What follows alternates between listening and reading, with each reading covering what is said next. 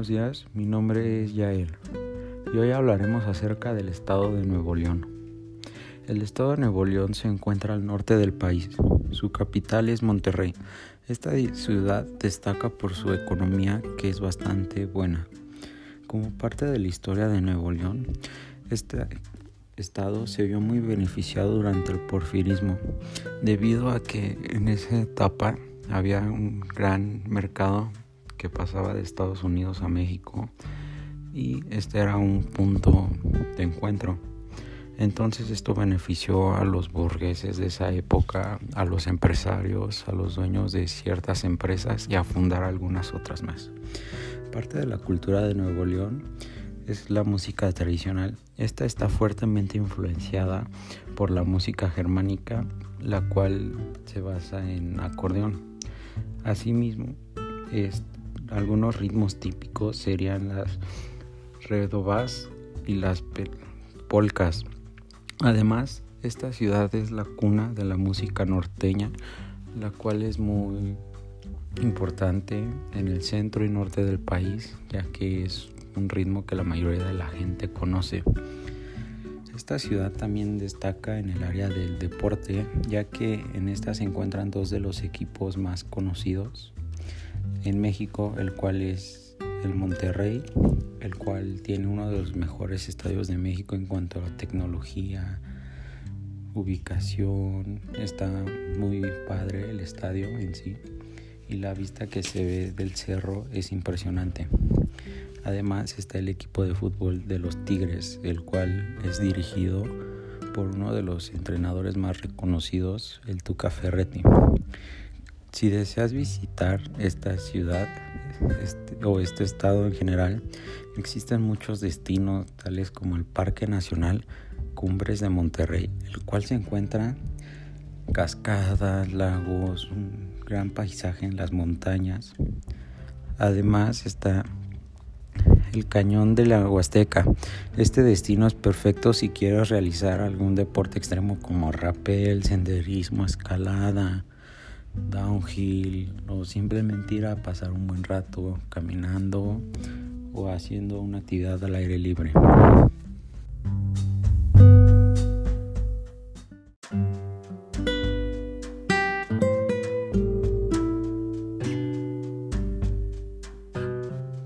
Además, Nuevo León tiene mucho que ofrecer en cuanto a su gastronomía. Algunas de sus bebidas típicas de Nuevo León se debe a que Nuevo León tiene diferentes tipos de clima, lo cual permite que se den algunas plantas, frutas, entre otras cosas. Una de sus bebidas típicas es el mezcal. En el estado se da la siembra y cosecha del maguey, el cual es el principal elemento para elaborar el mezcal. Entonces a partir de esto se hacen mezcales en Nuevo León. También existe el atole de mezquite, el cual es una bebida donde se mezcla atole con vainas de mezquite molido. También está el champurrado, el cual yo creo que todos hemos probado en algún momento, el cual es parecido al atole pero con chocolate oscuro y agua con vainilla.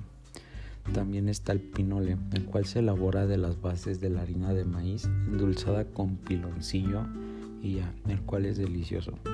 Además, uno de sus datos curiosos es que la cerveza Carta Blanca es un sello no solo del estado, sino de la región desde 1990.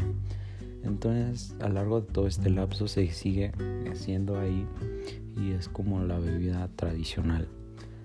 También está el agua mineral Topo Chico, que es otra bebida que es originaria de Nuevo León, la cual está hecha desde 1985 en esa ciudad y pues es conocida en bastantes partes del mundo ya que se ocupa en cócteles o bebidas como la limonada naranjada y pues es como un orgullo mexicano ¿no? que conozcan en otros países los productos de aquí.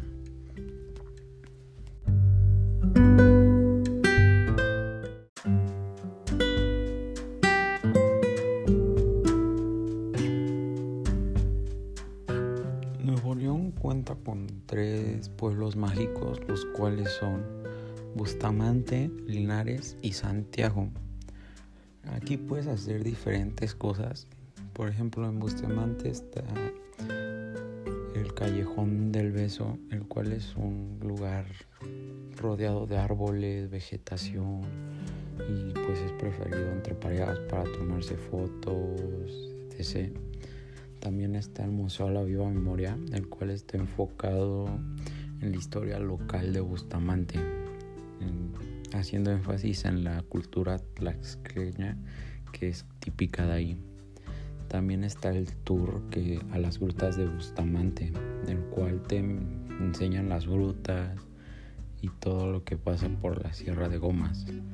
Está el Parque Creativo El Cañón, que está muy padre también y el tour a la magia de Bustamante. En este visita las grutas de Bustamante, el centro histórico, el callejón del beso, el ojo de agua de San Lorenzo, entre otros. Y este tour pues es el más completo ya que te hace ir a diferentes lugares en uno solo.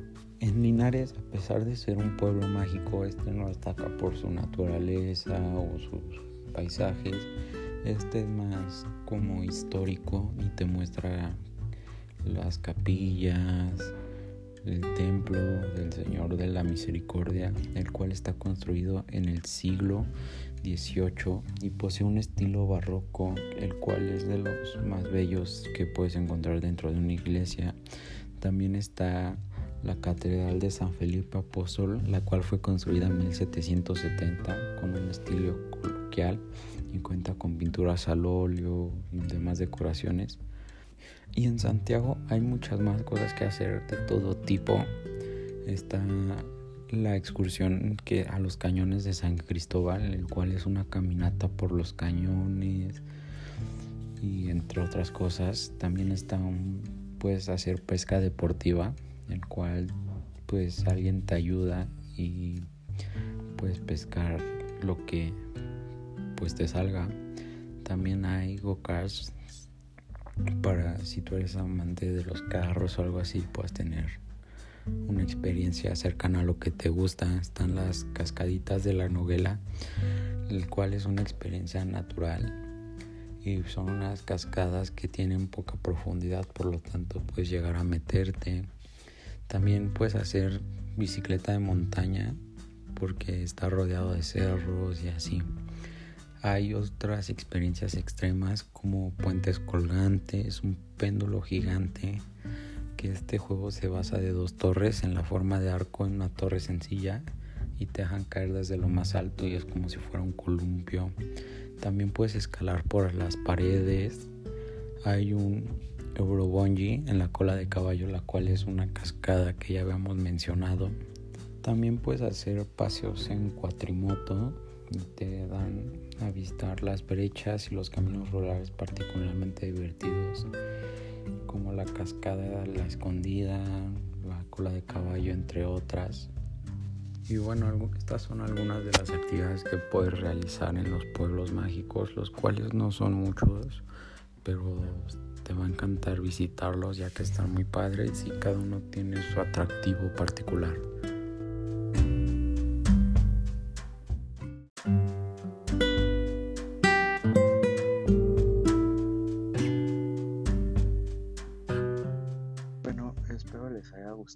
Podcast y espero nos sintonicen la próxima vez.